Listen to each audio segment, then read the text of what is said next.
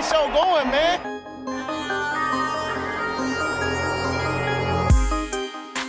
Angelo, what an interception! Steps into it, pass is caught! Diggs! Sideline! Touchdown! Unbelievable!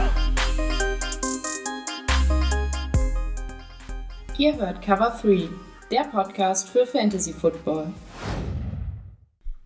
Moin und herzlich willkommen zu einer neuen Folge Cover 3 der Fantasy Football Podcast. Mein Name ist Timo, an meiner Seite Rico Moin. und Björn. Grüße. Ja, willkommen zur neuen Folge. Es geht direkt los mit Björn und den News. Breaking News. Ja, viele News haben wir heute nicht. Einmal Joe Flacco hat bei den Jets unterschrieben, hatten wir letzte Woche, glaube ich, noch nicht. Ach so, ja, letzte Woche nicht so eine richtige Folge, ne? Wir werden gar keine Folge. Gut gerettet. Äh, ja, Joe Flacco hat bei den Jets für ein Jahr unterschrieben. Ähm, wie, inwiefern das Fantasy-relevant sein wird, wahrscheinlich eher nicht, weil Sam Donald doch wahrscheinlich der Starter sein wird. Und dann habe ich noch Carlos Hyde, dass der ein Jahr bei den Seahawks unterschreibt, aber da werden wir ja gleich nochmal in unserem Thema der Woche wahrscheinlich drauf eingehen, ne? Und das war es schon von mir und damit gebe ich zum äh, Staumann Rico. Ich dachte, wir bleiben jetzt im Radiojargon. Was soll ich jetzt sagen? Auf der A2 ist frei. Auf der A2 ist frei. Ah, Okay, ich habe mir das lustiger vorgestellt. Okay, kommen wir lieber schnell zum Thema der Woche. Let's get to work. Das Thema der Woche.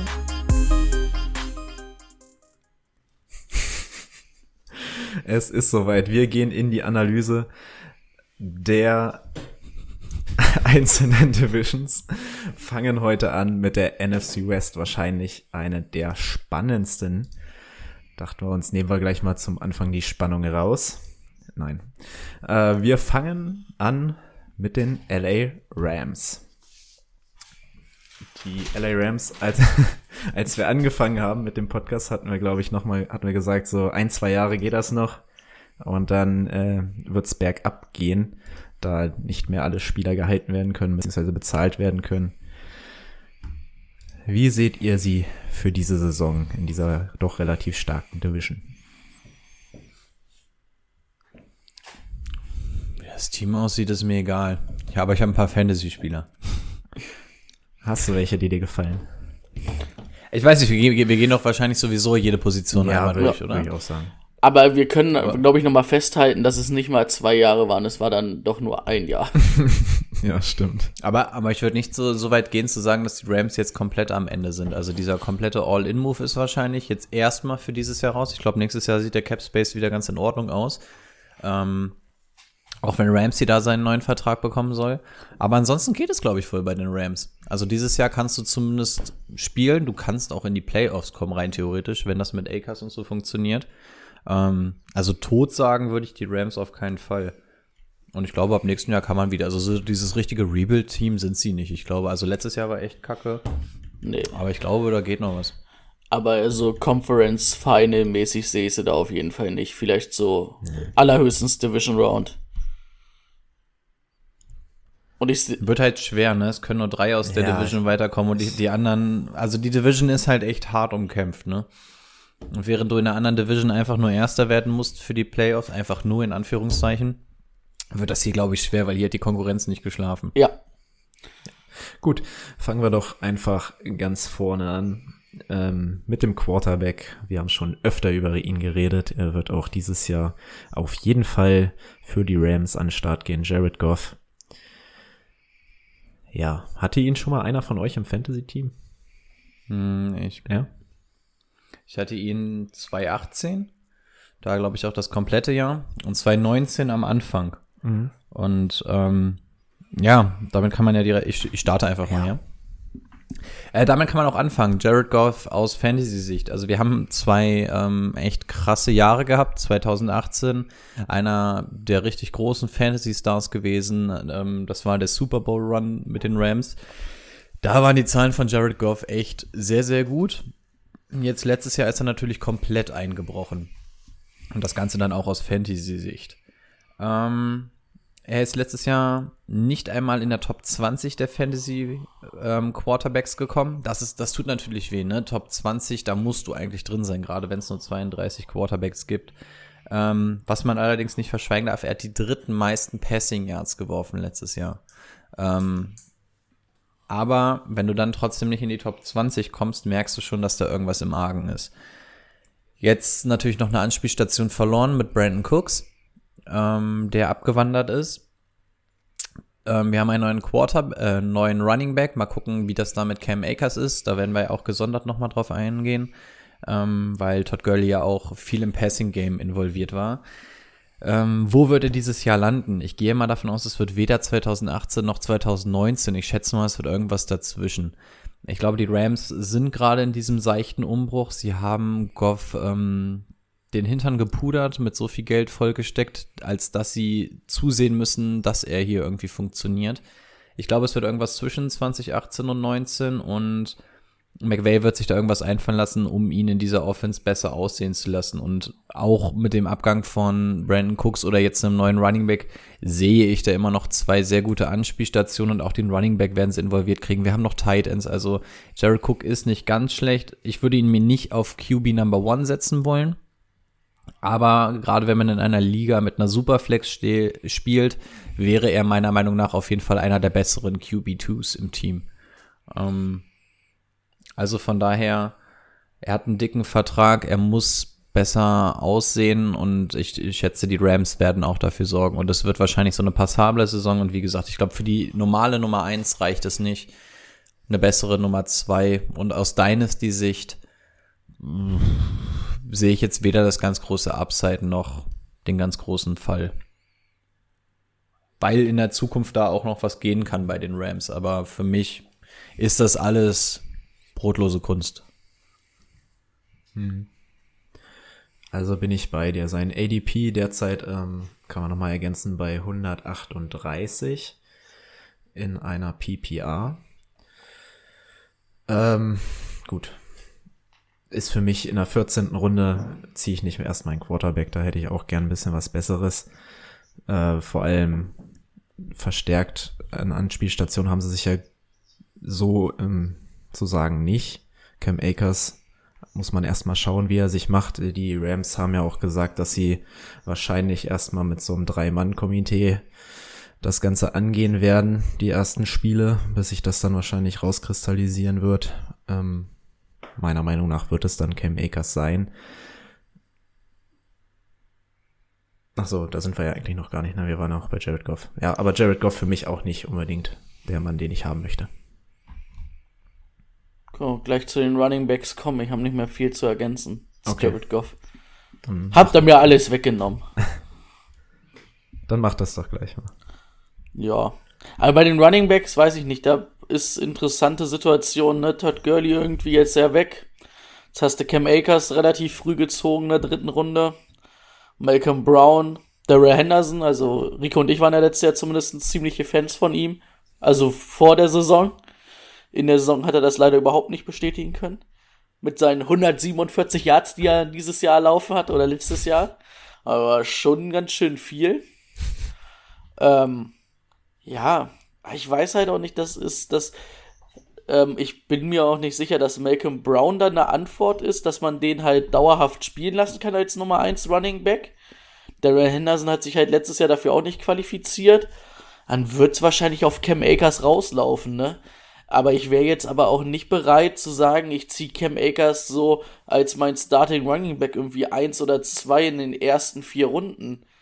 Also vielleicht dann mal so sechste, siebte Runde als Risikopick, weil er halt die Chance hat hm. zu starten. Aber also ich wäre nicht zufrieden, wenn ich den auf Running Back 1 oder 2 hätte, muss ich sagen. Weil dafür ist mir diese Situation da komplett zu, ähm, zu undurchsichtig. Und vor allen Dingen auch, äh, das war ja auch letztes Jahr schon ein Problem so mit der Offense Line. Und die hat sich ja auch nicht wirklich verbessert die, äh, zu diesem Jahr.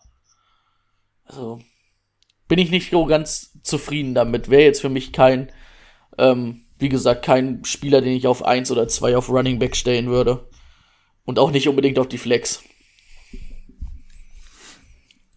Ich komme im Ergebnis in etwa zum selben. Ich habe mir noch aufgeschrieben, dass man natürlich gerade bei ihm jetzt mal so ein bisschen gucken muss, was waren denn seine Umstände auf dem College. Ähm, er ist als ein Five-Star-Recruit von, ähm, von der High School gekommen. Also ein richtig, richtig talentierter Junge. Seine College-Karriere ähm, war echt sehr, sehr mäßig, was aber auch daran liegt, dass er hinter einer der schlimmsten O-Lines überhaupt gespielt hat. Ähm, jetzt projizieren wir das Ganze mal auf die Rams. Brady hat es auch gerade schon gesagt, wir hatten 2018 eine ähm, absolut geile O-Line.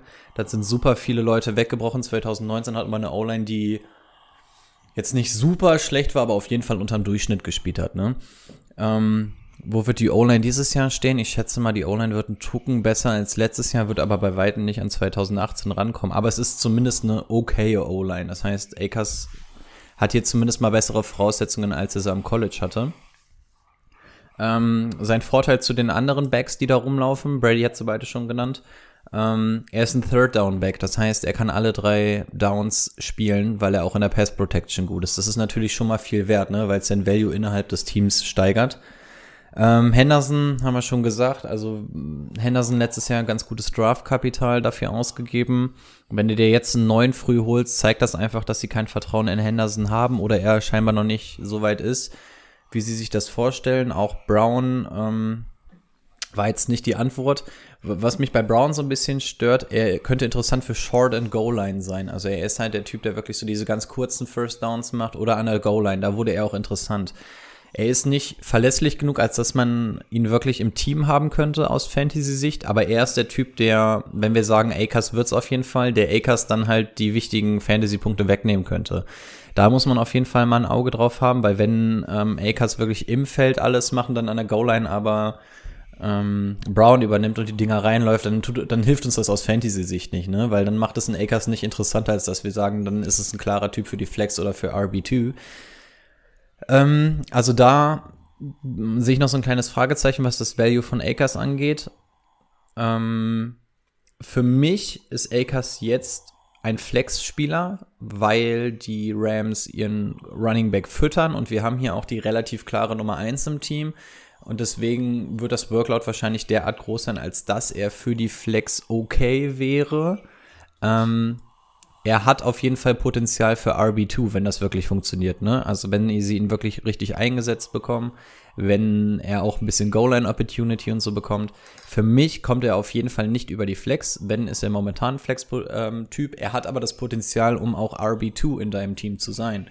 Und deswegen bin ich halbwegs interessiert an ihm, aber ich habe auch gesehen, dass sein ADP extrem weit oben liegt. Und für den ADP der ADP, den du jetzt für ihn ausgeben musst, liegt, glaube ich, da, als dass er jetzt schon ein RB Number 2 sein müsste. Und das ist er bei weitem einfach noch nicht. Und deswegen würde ich ihn wahrscheinlich nicht anfassen, weil er für mich noch ein bisschen überzahlt ist. Gerade Rams-Fans sind sehr, sehr überzeugt von ihm. Und deswegen würde ich ihn jetzt noch nicht anfassen, weil er einfach noch zu teuer für mich ist. Aber das Potenzial hat er auf jeden Fall. Und in einer Dynasty League kann man auf jeden Fall drüber reden, weil es da auch einer der interessanteren ähm, Prospects ist. Hm. Aber sein ADP ist noch gar nicht so hoch, würde ich mal behaupten. Also ich habe jetzt, ich habe ihn bei 110 hier in der Standardliga. In der Standard, in der PPA ist er höher. Äh, da ist er irgendwie bei 80 oder sowas. Ich wollte sagen, ich habe ihn irgendwo im 80er-Bereich gesehen. Okay, 100 wäre natürlich noch mal was anderes. Dann ist es auch eher das Value für ähm, eine Flex, je nachdem, wie du pickst. Mhm. Aber äh, da, also dadurch, dass wir jetzt noch nichts Verlässliches oh, haben in, das in, Potenzial in hat, ist er sogar bei 58.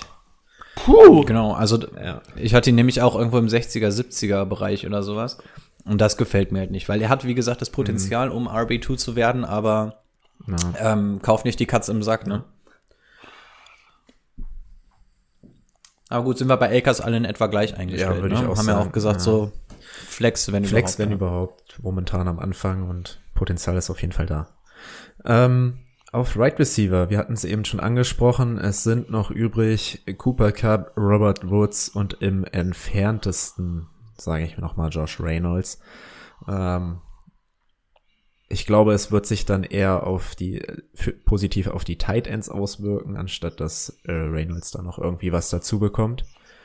Äh, ja doch, Reynolds, genau. Und hier ähm, interessant für mich wäre, glaube ich, vor allem ein Cooper Cup in einer Anfang dritter Runde. Ähm, ja, also man muss natürlich dazu sagen, die Rams haben am Ende schon viel mehr als zwei Tight End Sets gespielt, Mhm. werden sie dieses Jahr wahrscheinlich auch machen, sonst hätten sie Brandon Cooks nicht abgegeben. Also Reynolds und auch den Van Jefferson, den sie gezogen haben, glaube ich, Fantasy-relevant nicht so wirklich. Außer vielleicht Woods oder Cooper Cup sollten wegbrechen. Dann muss man das natürlich nochmal neu bewerten. Äh, Cooper Cup für mich, ähm, egal ob PPR, bei PPR sogar noch mehr. Aber für mich, ich hätte jetzt echt gar kein Problem, mir Cooper Cup auf die 1 zu stellen. Wenn ich in den ersten zwei Runden Running Back stehe, auf Right Receiver Nummer 1, der hat letztes Jahr um die 100, fast 100 Receptions gehabt, 94, 1200 Yards, 10 Touchdown.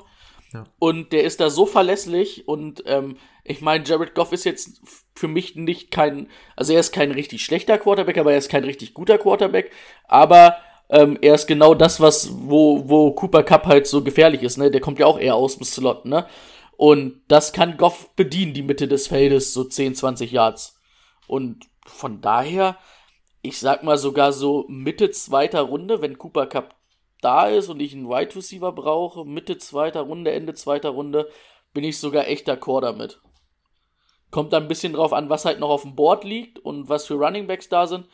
Aber kann ich ab dann sagen, ist in Ordnung, weil ich sogar glaube, dass da dieses Jahr vielleicht sogar noch ein kleiner Sprung nach oben drin ist. Ähm, also ja, wir sprechen im Endeffekt nur über Woods und Cup. Ihr habt es auch schon gesagt, für mich sind Reynolds und Van Jefferson einfach nicht Fantasy-relevant, weil die auch noch Tight Ends haben und auch der Running Back meist involviert ist. Brauchen wir da, glaube ich, nicht drüber sprechen, auch wenn ich glaube, dass da Reynolds noch über Van Jefferson steht, weil er über Jahre einfach verlässlich war und abgeliefert hat. Ähm, ja, Woods und Cup. Ich finde beide tatsächlich sehr geil. Mm, Ob ich als Right Receiver 1 mit ähm, Cooper Cup starten möchte, sei mal dahingestellt. Aber was mir bei beiden auffällt, beide liefern über Jahre extrem gut ab. Beide machen richtig gute Zahlen, sind verlässlich. Das erstmal. Jetzt haben wir aber das Problem, Cup wird im Draft deutlich, deutlich, deutlich, deutlich, deutlich, deutlich, deutlich teurer als ein Robert Woods. Und deswegen ist für mich ein Robert Woods fast interessanter, weil er, wie gesagt, er ist noch in der Nähe von einem Cooper Cup. Er kommt nicht an die Zahlen ran, aber er ist immer noch eine richtig, richtig gute Nummer zwei in diesem Team. Und deswegen finde ich Robert Woods noch interessanter, auch wenn wir gesehen haben, dass ähm, Cooper Cup so ein bisschen die Lieblingsanspielstation von Jared Goff ist. Aber dementsprechend zahlt man halt auch den Preis im Fantasy Draft. Und deswegen ist für mich ein Robert Woods gar nicht mal so uninteressant, weil wenn du einen Robert Woods auf Right Receiver 2 oder Flex hast, für den Preis, für den du den bekommst, ich glaube, das wäre so einer, da kannst du die ersten, also da kannst du die drei, vier Running Backs holen und dann mit ein bisschen Glück einen Right Receiver und dann könnte er mit Glück noch da sein. Und dann hättest du ihn auf Wide Receiver 2. Und ihn dann an der Position auf Wide Receiver 2 haben, fände ich vollkommen gut. Also das Aushängeschild ist hier auf jeden Fall ähm, Cup, aber für mich Woods auf jeden Fall ein bisschen underappreciated. Und Woods, ähm, um das nochmal zu sagen, derzeit äh, wird er an äh, Anfang Runde 5 gesehen in der Standardliga. Boah, da weiß ich nicht, ob der noch da ist. Wird schwer. Aber er kriegt, er kriegt keine große Liebe ab, ne? Alle sprechen immer nur über die gleichen Leute. Keiner interessiert sich so wirklich für Robert Woods und da könnte man natürlich als Das ging, tatsächlich, ging mir tatsächlich auch so die letzten Jahre. Ich habe Ja. ihn dann immer mal wieder auf dem Board gesehen, aber es war immer so, hm, aber hat dann schon abgeliefert in seinem Rahmen. Absolut. Weil für mich war er halt aber auch nur die Nummer drei, wo Brandon, wenn Brandon Cooks fit war, fand ich. Das war halt so das Ding. Und der ist jetzt weg. Und Wir leider nur Situation auf Running Back. Nur zwei Mega. Touchdowns letztes Jahr. Die Yards und Receptions sind gut, aber nur zwei Touchdowns, das ist ein bisschen zu wenig.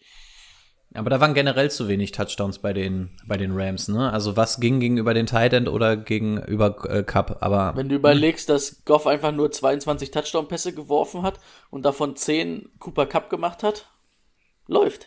Ja, er, also das wird, das, das wird halt bei Woods das Problem sein. Er ist halt, er wird halt nicht die Red Zone-Waffe werden, ne? Das ist halt eine Open Field Waffe und wenn er den mal lang reinträgt, dann von mir aus, aber sonst wird's eher Running Back Tight Ends Cooper Cup.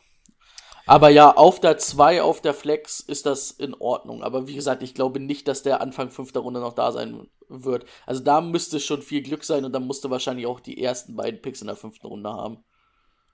Ist die Frage, was man für eine Liga hat, ne? Du kannst in so einer Liga sein, wo in Runde 5 die ersten auf dem CD Lamp gehen, weil sie den Namen gehört haben und im Draft irgendwie hoch gehandelt wurde oder sowas. Und es gibt welche, die lassen ihn dann quasi an der Stelle eben liegen, weil sie dann eher auf die größeren Namen gehen. Also muss man auch so ein bisschen wissen, in welcher Liga man spielt, ne? Ob da jetzt viele, sagen wir mal so, NFL-Erfolgsfans dabei sind, ne? Die nur die großen Namen kennen irgendwie, weil sie immer mal bei RAN einschalten. Oder ob es dann wirklich welche sind, die sich wie unsere Community so ein bisschen tiefer in das Thema einarbeitet. Und dann halt weiß ein Robert Woods nicht sexy, aber extremes Value.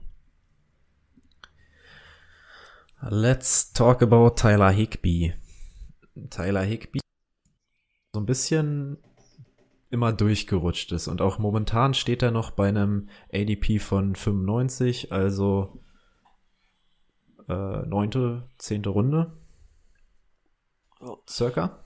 Ich denke, du kannst den auf jeden Fall jetzt deinen Titan spielen lassen. Ja. Ich glaube aber auch, dass Everett noch einen Schritt nach vorne machen wird, dass die von den Zahlen her relativ ähnlich sein werden, weil ähm, am Ende der Saison, wo es dann, ähm, wo sie wirklich viel auf zwei Titan Sets gesetzt haben, fand ich die immer sehr ähnlich von den Leistungen her. Dann war mal der eine das eine Spiel besser, der andere mal das andere Spiel besser, aber ähm, also am Ende sind es fast ähm, 300 Yards, die die beiden trennen und 30 Receptions. Aber man muss halt sagen, da hat halt Tyler Higby auch relativ viel oder war halt in, in den ersten, also in der ersten Saisonhälfte klar Tight End Nummer 1 in diesem Team. Und nicht ähm, Everett. Und dann, wo sie halt mit zwei Tight End Set gespielt haben, war es schon für beide interessant. Aber also kannst du dir, also Tyler Higby würde ich eher nehmen als Everett, aber ich glaube, beide sind in Ordnung. Und Everett würdest du noch sehr viel später bekommen, tatsächlich. Den kriegst du dann wahrscheinlich sehr oder deu deutlich später, so bestimmt drei, vier Runden später. Ja. Ähm, ich schieße auch da rein, was Brady gesagt hat. Beide haben extrem gute Phasen in der Saison gehabt. Ähm, ein Higby scheint der Führende da zu sein. Ne? Alle reden auch über Higby. Das Problem ist einfach nur, Everett ist einfach zu involviert in dieser Offense und viel zu gut von den bloßen Skills, die er hat, als dass er der bloße Tight End Nummer zwei in diesem Team ist. Und auch ähm, aus Fantasy-Sicht. Ähm, ich könnte mir tatsächlich vorstellen, gerade weil wir es auch bei den Rams gesehen haben, dass sie gerne beide Titans involvieren, dass sie beide irgendwie unterkriegen, dass sie für beide einen Gameplan gemanagt bekommen, dass wir hier zwei Titans haben, die sogar in der Top 25, 20 der Tight Ends aus Fantasy-Sicht landen können. Das Problem ist nur, keiner von beiden wird in die Top 10 vorstoßen. Und das ist das, was natürlich aus Fantasy-Sicht kack ist. Wenn du zwei Tight Ends in einem Team hast, die involviert sind, dann möchte ich nicht den ADP für einen Higby bezahlen, der, wo lag er, was hast du gesagt, neunte, zehnte Runde oder sowas? Dann würde ich ihn natürlich nicht dafür zahlen wollen, weil wenn ich weiß, dass beide involviert sind und beide gut sind und beide werden dir solide Tight Ends sein, aber keiner von beiden wird einfach ein Top Tight End sein, dann lasse ich die Finger davon, weil dafür ist es mir einfach zu gesplittet. Auch die Zahlen könnten bei beiden noch mal hochgehen, weil auch die Targets für den Brandon Cooks ähm, hier vielleicht mit hingehen, aber wie gesagt, McVay wird auch beide nutzen und dafür, dass es keine klare Nummer eins gibt, würde ich hier nicht hingehen. Und wenn ich die Wahl hätte, würde ich auf einen Everett gehen, weil mir ein Higby zu teuer bezahlt ist. In Runde 9 kriegst du einen klaren Starting Tight End von einem anderen Team. Ähm, und hier kriegst du nur so einen Mischmasch. Also die werden sich gegenseitig die Targets wegnehmen. Und dafür gebe ich keinen Pick in der neunten oder zehnten Runde aus. Nö. Gut, dann über die Defense. Wollen wir da auch noch drüber reden oder? ist das Brauchen wir so- eigentlich nicht. Nicht so, nicht so relevant. Ne? Wir analysieren ja die Fantasy-Spieler, ne? Und Ja, die. Defense ist ja auch ein Fantasy-Spieler. Ja. wird, äh, habe ich mich jetzt nicht so mit beschäftigt, aber Okay. wird solide sein. Du wirst halt ein Genau. paar Sex haben durch Aaron Donald, obwohl man, glaube ich, den Abgang von Dante Fowler nicht unterschätzen sollte. Die Secondary um Ramsey sollte nicht ganz verkehrt sein. Aber, boah, äh, es gibt genug andere gute Defense, die man da ziehen kann. Also, äh, ich würde nicht gern mit den Rams irgendwie als meine Defense in, in die Dings gehen. Nee.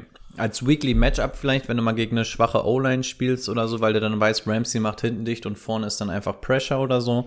Aber Ich glaube, ich glaub, diese Defense kreiert zu wenig Turnover, als dass sie aus Ja. Fantasy-Sicht interessant Und was- wäre. Sie ist in Ordnung, aber Was man vielleicht nicht vergessen sollte, also so ein äh, Corey Littleton ist nicht mehr da und der hat der Defense natürlich viel gegeben. Das ist, glaube ich, einer der besten Cover-Linebacker der Liga und ich glaube, das wird den Rams schon richtig abgehen. Ja. Ja, Okay, nächstes Team. Habt ihr einen Wunsch? ist mir egal. Könnt ihr motivierten? Dann, Nee, dann nehmen wir doch mal die Cardinals. Zu den Cardinals. Quarterback Kyler Murray. Ich denke mal, er hat letztes Jahr uns allen bewiesen, dass er es drauf hat. Wie seht ihr ihn dieses Jahr? Top 10 Quarterback, Fantasy Football mäßig. Top 10 Quarterback, Liga-mäßig. Ich bin begeistert. Hat gute Anspielstationen. Er ist ein guter Typ. Er kann vor allen Dingen auch laufen, was Fantasy-mäßig richtig gut ist. Also ich glaube, wenn es optimal läuft, also Top 10 sage ich sowieso, wenn es optimal läuft, optimal läuft. Ah, oh, ich habe gerade einen Sprachfehler, habt ihr das gemerkt? optimal läuft, dann ähm, sogar vielleicht Top 5, also knapp Top 5, so Fünfter in der Top 5. Also wirklich knapp. Aber ich bin begeistert. Also sicher wirklich in der Top 5. Okay, Halt Fünfter, ne? okay. Okay. Ähm, also, ich mache es immer ein bisschen umgedreht. Also, Bra Brady macht quasi den Urteilsstil. Er sagt euch, wie man es haben will. Hier ist das Ergebnis. Deswegen ist das Ergebnis so. Ich mache es wieder ein bisschen andersrum. Ich fange mal erst mit den Argumenten an und kommt dann zum Ergebnis. Aber Spoiler, ich werde in etwa in dieselbe Richtung schießen. Ähm, ja, wir alle haben gesehen, Kyler Murray in seinem Rookie-Jahr extrem stark gewesen. Ein Fumble gehabt, zwölf Interceptions in seinem Rookie-Jahr. Also die Zahlen sprechen da für sich. Ähm, letztes Jahr Achter geworden aus Fantasy-Sicht unter den QBs als Rookie. Das sagt eigentlich schon alles. Er hat die zweiten mal, zweitmeisten Rushing Yards eines Quarterbacks gehabt. Das niemals außer Acht lassen, ne? Haben wir schon mal drüber gesprochen. Quarterbacks, die rushen Fantasy, ein Traum. Ähm, die Cardinals haben in der dritten Runde mit Josh Jones ja noch so einen kleinen Stil hingelegt auf Left Tackle. Wird ihm natürlich auch auf jeden Fall helfen, vor allem weil das ein Tackle ist, der eigentlich nicht den Value von der dritten Runde hat. Er hat mit Hopkins eine absolut klare Nummer eins im eigenen Team jetzt auf Wide Receiver dazu bekommen, ohne große Verlust zu haben. Eigentlich keine Verluste, weil David Johnson und Kenyon Drake, ich zähle das jetzt mal nicht als Verlust. Ähm, von daher in meinem Endergebnis sehe ich nicht einen Grund, warum er nicht in der Top 10 landen sollte. Er ist letztes Jahr schon auf Platz 8 gewesen in seiner Rookie-Saison. Er hat eine bessere Waffe bekommen, er hat einen neuen Tackle dazu bekommen und er ist ein Jahr weiter in der Entwicklung. Also er, meines Erachtens nach kann er nicht aus der Top 10 rauspurzeln, weil es keine logischen Gründe gibt, wenn er nicht auf einmal anfängt, richtig Harakiri zu machen. Und für mich ich habe mir sogar aufgeschrieben, neuer Lemar, Fragezeichen. Er könnte tatsächlich auf Quarterback so das neue heiße Ding sein. Und er könnte meiner Meinung nach sogar in eine Riege schießen, die knapp hinter der ist, die Mahomes und Lemar im Moment bieten. Es ist natürlich alles ein bisschen spekulativ, aber die, er könnte natürlich, weil alles drumherum so gut passt, könnte er tatsächlich auch QB Number 3 sein. Würde ich ihm auch zutrauen können. muss halt sagen, also rein so vom Skillset, würde ich sagen, so läuferisch, vielleicht so 5 bis 10 Prozentpunkte hinter Lemar, Aber aber halt, aber, aber auch passmäßig halt so wahrscheinlich 10, 5 Prozent über, nee, mehr eigentlich. Also Lemar hat letztes Jahr echt nicht schlecht als Passer gespielt, aber Kyler Murray ist da schon noch mal ein anderes Brett, würde ich behaupten. Er wird nicht an die Rushing-Zahlen rankommen und die Rushing-Zahlen machen natürlich krass viele Fantasy-Punkte Ja, aus. stimmt. Deswegen wird er, glaube ich, nicht mit Lemar mithalten können. Auch wenn Lemar eine kleine Digression haben wird. Aber ich glaube, er wird, also deswegen, ich könnte mir tatsächlich QB Number 3 könnte ich mir vorstellen. Kingsbury, Hopkins, Running Game, alle Anspielstationen. Warum nicht? Und ich glaube, der ADP ist echt okay für Kyler Murray. Ich glaube, er ist krass, aber Da ich meine, du hast keinen richtigen Grund, der Da- dagegen spricht. Und ich meine, Russell, nimmst du einen Russell Wilson oder nimmst du einen Kyler Murray? Die gehen in etwa an der gleichen Stelle weg. Und ich muss ganz ehrlich Dann- sagen, selbst als Dann Seahawks-Fan, lieber Kyler Murray, weil er läuft. dann, Ja. da, Ja, das ist, das ist eine Passing Offense. Warum nicht? Es, es passt alles. Also es gibt keinen Grund, der dagegen sprechen Passing, würde. vor allen Dingen, die haben Waffen und der Trainer will passen. Eben. Da wollte ich jetzt nämlich auch noch mal drauf hinaus. Wir hatten, glaube ich, ähm, in unsere, bei unserem Mock Draft gesagt, dass man sogar cool damit ist, einen Lamar Jackson zu ziehen. Äh, in der, weiß ich nicht, was hatten wir? Ende dritte Runde, Anfang vierte Runde? Zweite, dritte, vierte, irgendwo So. da liegt immer So, so. und ein Kyler Murray wäre jetzt an 51. Stelle derzeit. Also Anfang Runde 5. Vierte? Vierte, Mhm. Ist für mich okay. Ja, Es ist halt riskant, weil es halt dieses ist von wegen, wir haben besprochen, die Strategie, früh einen Quarterback picken. Da musst du halt gucken, dass der dann auf jeden Fall auch abliefert. Also von den objektiven Voraussetzungen sollte das klappen. Da müssen halt die anderen Picks auf Running Back und Right Receiver sitzen. Aber wenn du dich da halbwegs auskennst, ey, ich wäre d'accord damit. Also so zweite, dritte Runde für Lamar oder Mahomes ist mir einfach zu krass. Aber ab vierte, fünfte Runde mit dem, was Murray da im Moment zur Verfügung hat, ja wenn, du, wenn du sagst, wirklich, ich habe den ersten, zweiten Pick, fünfte Runde, warum nicht? Dann hast du im optimalen Fall hast du zwei Running Backs und zwei Wide Receiver, wo du sagst, das sind meine eins, also meine Nummer eins und meine Nummer zwei und sagst, okay, wenn sich wer verletzt, habe ich dahinter nicht einen richtig guten Backup, aber dafür habe ich wahrscheinlich den besten Quarterback vom Rest der Liga, wo ich nicht so viel bezahlen muss. Also wo ich nicht in den ersten vier Runden ran muss. Ja. Aber es wird auch eine Liga geben, da wird er wahrscheinlich in der ersten Runde gehen. Irgendwer ist immer verrückt. Das, Aber das, ich hoffe, dass das keiner von unseren Hörern ist. Nein, von uns nicht, aber äh, kennst du das doch, dieses typische, oh, auf einmal wird ein Mahomes in der ersten Runde gezogen. Ich kann mir auch vorstellen, ah, letzter Pick, erste Runde, Kyler Murray, warum nicht? okay, das sehe ich noch nicht ganz, aber. Nein, mach das nicht. Da kannst du schon mal den Finger putzen an die Stelle, wo der Ring hinkommen soll. Wenn du siehst, dass einer in deiner Liga sowas machst, dann kannst du, dann kannst du schon mal putzen. So, dann gehen wir in der gleichen Reihenfolge die Position wieder durch. Wir kommen zum Running Back. Dieser Running Back ähm, hat letztes Jahr auf jeden Fall überzeugt und ist immer noch nicht ganz so hoch äh, angesehen. In Runde 4 momentan. Can Canyon Drake. Also in Runde 4 äh, da ist äh, Er hat ja- sowas von weg. Richtig, richtig crazy, ne? Wenn du, der hat ja acht Spiele für die Dolphins gemacht und acht Spiele für die Cardinals, genau, ne? Das war so richtig kacke bei den Dolphins und dann war es so richtig gut bei den Cardinals. Ähm, ja, also ich habe mir dahinter aufgeschrieben, ohne den ADP so richtig mir rausgesucht zu haben, dritte, vierte Runde vollkommen d'accord, weil ich den sofort auf Running Back Nummer zwei nehmen würde. Wenn du sogar, wenn du sogar, keine Ahnung, zwei Top Wide Receiver hast, dann sogar Running Back 1, aber mit Running Back 2, dritte Runde, bin ich dabei. Kann man einfach nichts sagen, finde ich. Ähm, die anderen für mich, Chase Edmonds hatte letztes Jahr so gefühlt eine richtig gute Phase, aber den habe ich in den Stats dann nicht wiedergefunden. So richtig diese Phase. Weil am Ende waren es irgendwie 300 Yards und vier Touchdowns. Und, Und die hat er, glaube ich, alle in zwei Spielen gemacht oder und so. ich glaube, das war nämlich das Problem. Ähm, für mich dann sogar wahrscheinlich als Nummer zwei eher Inu Benjamin. Den fand ich gar nicht so schlecht. Den haben sie in der siebten Runde gezogen. Besser. Aber Benjamin und Edmonds halt null interessant für Fantasy Football. Außer Kenyon Drake sollte sich ein Bein brechen. Aber ansonsten braucht braucht man, glaube ich, nicht viel drüber sprechen. Ne? In der dritten oder vierten Runde kannst du da Kenyon Drake locker, locker nehmen und bist da richtig zufrieden mit. Absolut. Oh, jetzt habe ich mein Mikro hier umgeworfen. Egal. Ähm, ja, also im Endeffekt nur so ein paar Sachen, um das Ganze zu stützen. Ähm, David Johnson ist weg. Dahinter das Gap haben wir schon angesprochen. Also Chase Edmonds und Eno Benjamin, da ist ein großer Sprung. Das heißt, du hast hier die klare Nummer eins, dem nicht viele Snaps weggenommen werden.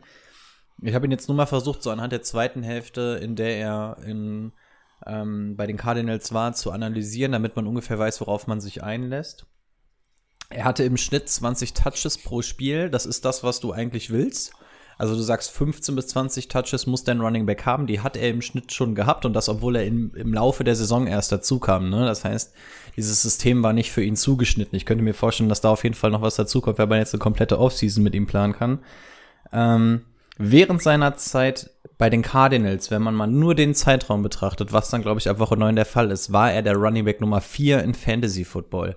Wenn man nur diesen Zeitraum betrachtet. Und ich glaube, das sagt schon alles. Wir sollten ihn wahrscheinlich nicht an dieser Zahl bemessen. Er wird nicht Running Back 4 sein. Aber für mich ist das ein klarer Top 10 Running Back, wenn da jetzt nicht irgendwie eine, äh, eine krasse Degression oder so sein soll. Cliff Kingsbury weiß, was er an ihn hat. Wir fanden ihn schon bei den Dolphins geil. Wir alle waren eigentlich Fan von Drake, aber da hat es einfach nicht gestimmt. Und hier sieht man einfach, der kann fangen, der kann laufen, Goal-Line-Work. Perfekt. Und wenn du den wirklich in der Runde bekommst, bin ich genau ähm, wie Brady, den kannst du auf jeden Fall, wenn du den auf Running Back 2 hast, Zucker, einwandfrei. Und wenn du sogar die ersten beiden Picks auf Wide Receiver setzt, wäre ich sogar cool damit, wenn du den auf Running Back 1 setzt, weil der kriegt das Workload. Warum nicht? Kein Problem. Jawohl. Ich würde sagen, wir machen schnell die Tight Ends, weil das ist tatsächlich schnell abgehakt. Es gibt einfach keinen interessanten. Bin ich auch dabei und bin damit durch. Vor allen Dingen, ich habe mir das so aufgeschrieben, ich habe mir erstmal alle so aufgeschrieben aus dem Roster. Da ist so ein Dan Arnold, ein Ryan Becker, ein Terry Daniel, Daniels, Parker Houston und Max Williams. Und ich überlege so und denke mir so, ich habe nicht von einem irgendwas im Kopf, ob der mal irgendwann Ball gefangen hat, gefühlt. Ja. Also wirklich überhaupt nicht interessant. Können wir abhaken. Zumindest nicht Receiving. Kann sein, dass das mega gute Blocker sind, aber aus Fantasy-Sicht wirklich, wirklich gar kein Value. Nicht mal Sleeper oder ähnliches. Und ist einfach, äh, dieses System ist nicht auf Titans ausgerichtet und sie haben keinen Titan. Also, der dieses System erfüllt. Genau. Fertig. Okay, ähm, mein Internet ist hier gerade abgekackt, aber ich hab's im Kopf. Wir sind bei den Right Receivern.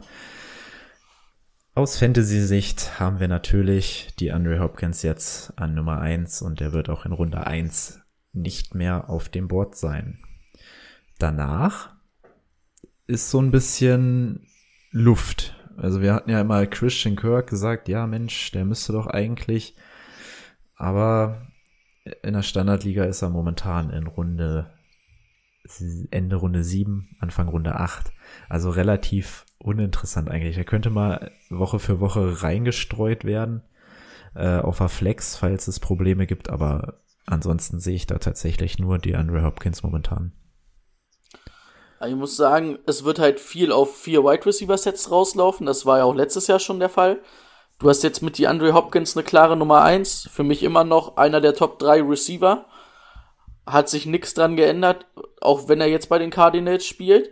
Ähm, danach der ewige Fitzgerald und Christian Kirk. Und ich muss sagen, ich glaube, Christian Kirk wird es gut tun dass die Andre Hopkins da ist, weil er jetzt nicht mehr die klare Nummer 1 sein muss. Weil letztes Jahr, also Fitzgerald war ja auch schon eher so ein bisschen mehr, also es ist ja seit den Zeiten von ähm, Bruce Arians, dass er dann eher in den Slot gegangen ist, so eher als Big Slot Waffe unterwegs war. Und dann musste Christian Kirk natürlich letztes Jahr so ein bisschen die Nummer 1 Outside spielen, ne? Und das ist für Christian Kirk, glaube ich, auch nicht die richtige Rolle. Von daher glaube ich, dass der da auch ein bisschen von profitieren wird dass die Andre Hopkins da ist. Und wann wirst du den kriegen? Siebte, achte Runde? Mhm. Sechste, siebte, achte Runde? Ja, fast noch später vielleicht. Als wir unseren gemacht haben, war der richtig spät. Und ich sag mal ganz ehrlich, so auf der Flex und auf der Bank bin ich vollkommen d'accord mit Christian Kirk. Ich bin aber auch d'accord mit einem Larry Fitzgerald auf der Bank, den ich mal in der Woche reinschmeißen kann. Ist für mich auch in Ordnung. Mhm. Muss man natürlich noch ein bisschen beobachten, wie sich das mit DeAndre Hopkins verhält. Aber ich glaube, dass die drei trotzdem ordentlich angeworfen werden. Also ich fand Larry Fitzgerald letztes Jahr schon nicht mehr, nicht mehr kadertauglich. Also der hat dort echt nicht viel gefangen. 75 Receptions, 804 Yards, 4 Touchdowns. Ja. Also ich habe den, ich muss sagen, ich habe den öfter mal in Trade-Gesprächen, wo ich Trades haben wollte, habe ich Larry Fitzgerald öfters mal mit reingenommen, weil ich den haben wollte. Ah, absteigender Ast. Ich, ich habe mir, hab mir auch alle drei Receiver tatsächlich mal separiert angeguckt. Ähm, also Hopkins, wenn ein Receiver von dem Kaliber ins Team kommt, dann ändert das erstmal den kompletten Value. Tatsächlich ändert sich aber nicht der Value für ihn, sondern eigentlich nur für seine Kameraden. Ähm, Hopkins wird meiner Meinung nach auf jeden Fall auch in der ersten Runde weggehen müssen, weil er auch die Zahlen auflegen wird. Ich bin noch ein bisschen skeptisch, weil neuer Quarterback und so, aber sowohl zu Murray haben wir schon was gesagt, als auch zu Hopkins. Von daher, er wird auf jeden Fall irgendwo da in der Range wieder landen. Ja, und dann haben wir erstmal lange gar nichts und dann kommen Larry und Kirk. Und jetzt muss man sich die beiden mal so ein bisschen angucken. Ähm, beide zusammen haben über 100 Targets bekommen, die letzten Jahr, ähm, das letzte Jahr. Das wird natürlich abfallen, jetzt wo Hopkins da ist, gar keine Frage. Die Frage ist nur, wer von beiden wird jetzt noch interessant? Larry hat im Schnitt unter 50 Yards pro Spiel gehabt. Das ist kein Fantasy Value.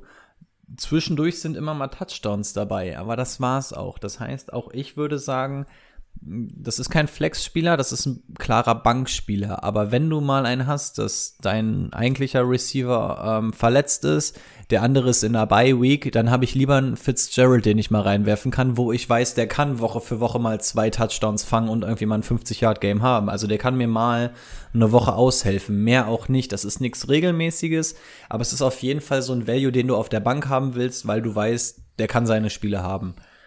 Ähm, Christian Kirk ist für mich noch ein Jahr zu früh. Ähm, er ist sogar ein bisschen gerusht, habe ich gesehen bei den Statistiken. Ähm, ganz interessant. Ich weiß nicht, ob man das jetzt groß mit einrechnen sollte, aber auch das sind Fantasy-Punkte.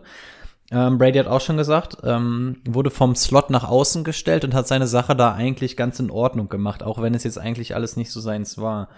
Ähm, da wird ihm Hopkins natürlich auf jeden Fall helfen, auch wenn die Konkurrenz jetzt ein bisschen größer wird, aber auch da haben wir ja schon gesagt, die kommen gerne mal mit drei oder vier Receivern raus, gar kein Problem. Für mich hat Kirk auf jeden Fall ein Dynasty Value. Der wird über lang oder kurz auf jeden Fall die super klare Nummer zwei in Arizona sein und wird auch entsprechende Zahlen auflegen. Ähm, in einer Redraft-Liga bei Kirk Kirk ist so einer, den möchte ich eigentlich nicht Woche für Woche auf der Flex haben. Ich möchte ihn im Team haben, aber ich möchte ihn eigentlich nicht auf der Flex haben. Deswegen, ich habe mir aufgeschrieben, in Dynasty auf jeden Fall ein Value, in einer Redraft-Liga nur zum richtigen Zeitpunkt. Also wenn du irgendwie deine Bank bestückst, kannst du ihn ein bisschen weiter oben in der Bank bestücken, aber es wäre keiner, den ich jetzt diese Saison schon auf der Flex spielen wollen lassen würde. Mhm. Sind wir durch? Die, die, Ja. die Defense Ja. lassen wir mal weg. Ja. Brauchen wir nichts, nee. Ich glaube auch bei den Receivern, da wird zwar irgendwer noch interessant für so das Receiving Game der Dings, aber halt nicht Fantasy relevant, ne? Hoffen wir mal auf Andy Isabella, unseren kleinen Schatz. Ich könnte mir halt vorstellen, dass für, also das in, in echt, das halt, dass es vielleicht auch viele Räume öffnet, weil du hast natürlich jetzt eine andere, also die Teams werden anders protecten gegen die Cardinals, wenn die Andre Hopkins auf dem Feld steht.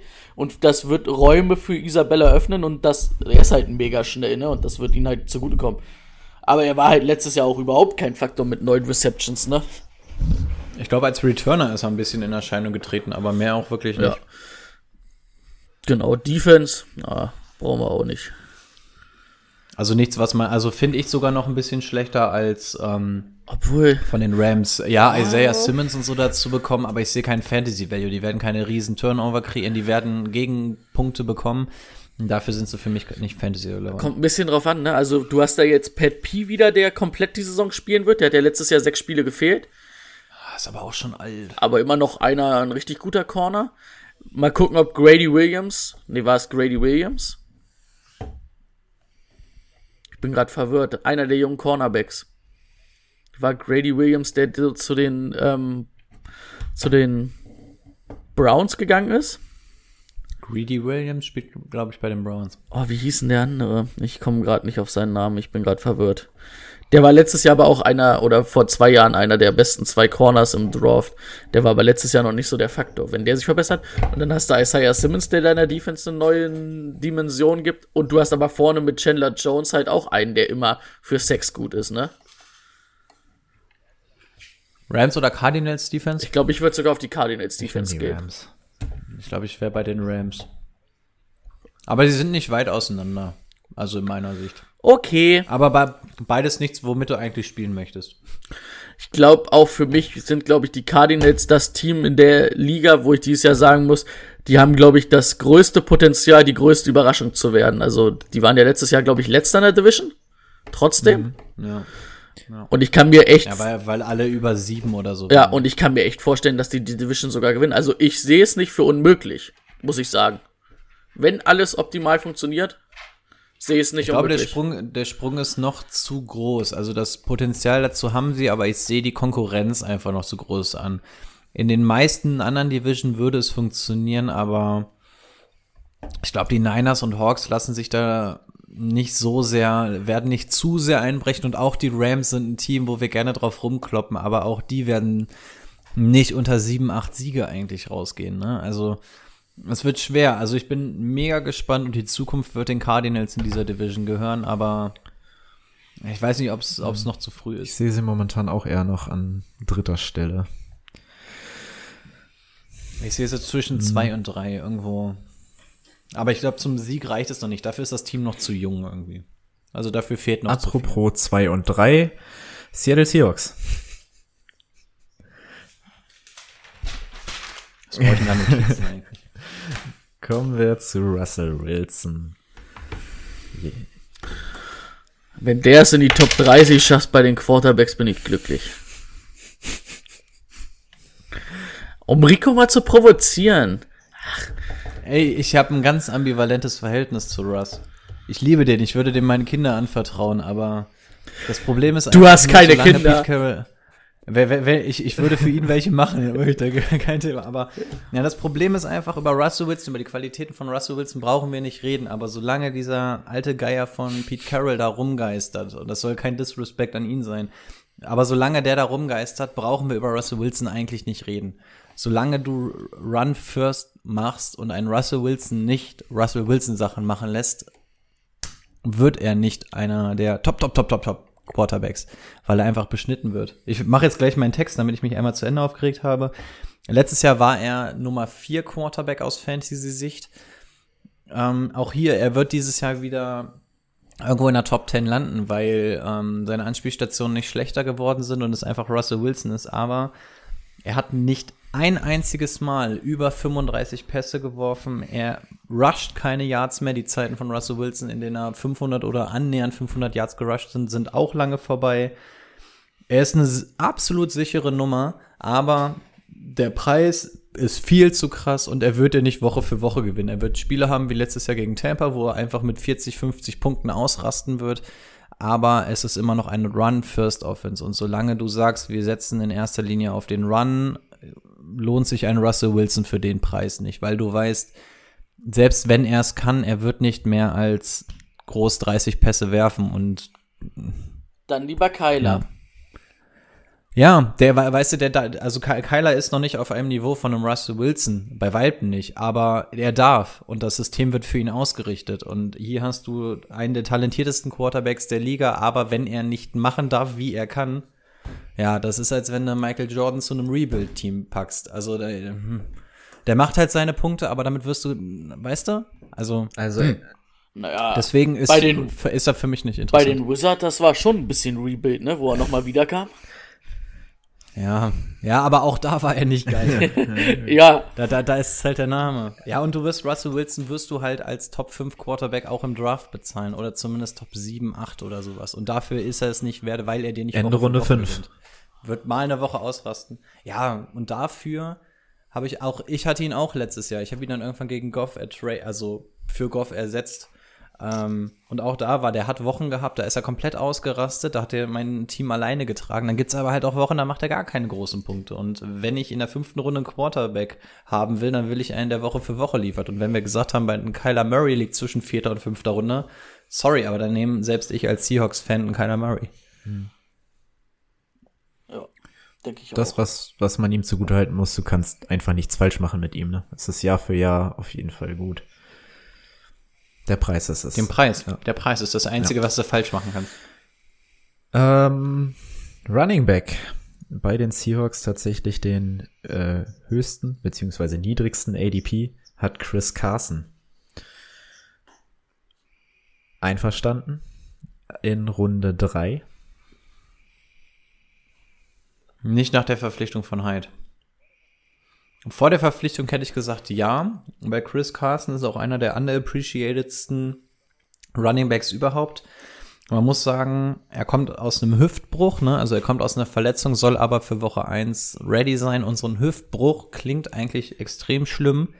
Ist es für einen Running Back aber überhaupt nicht, weil das komplett sauber verheilt. Also da keine Bedenken. Ähm, also er wird ab Woche 1 dein Starter sein. Er ist in seinem Contract hier, das heißt, er wird abliefern wollen.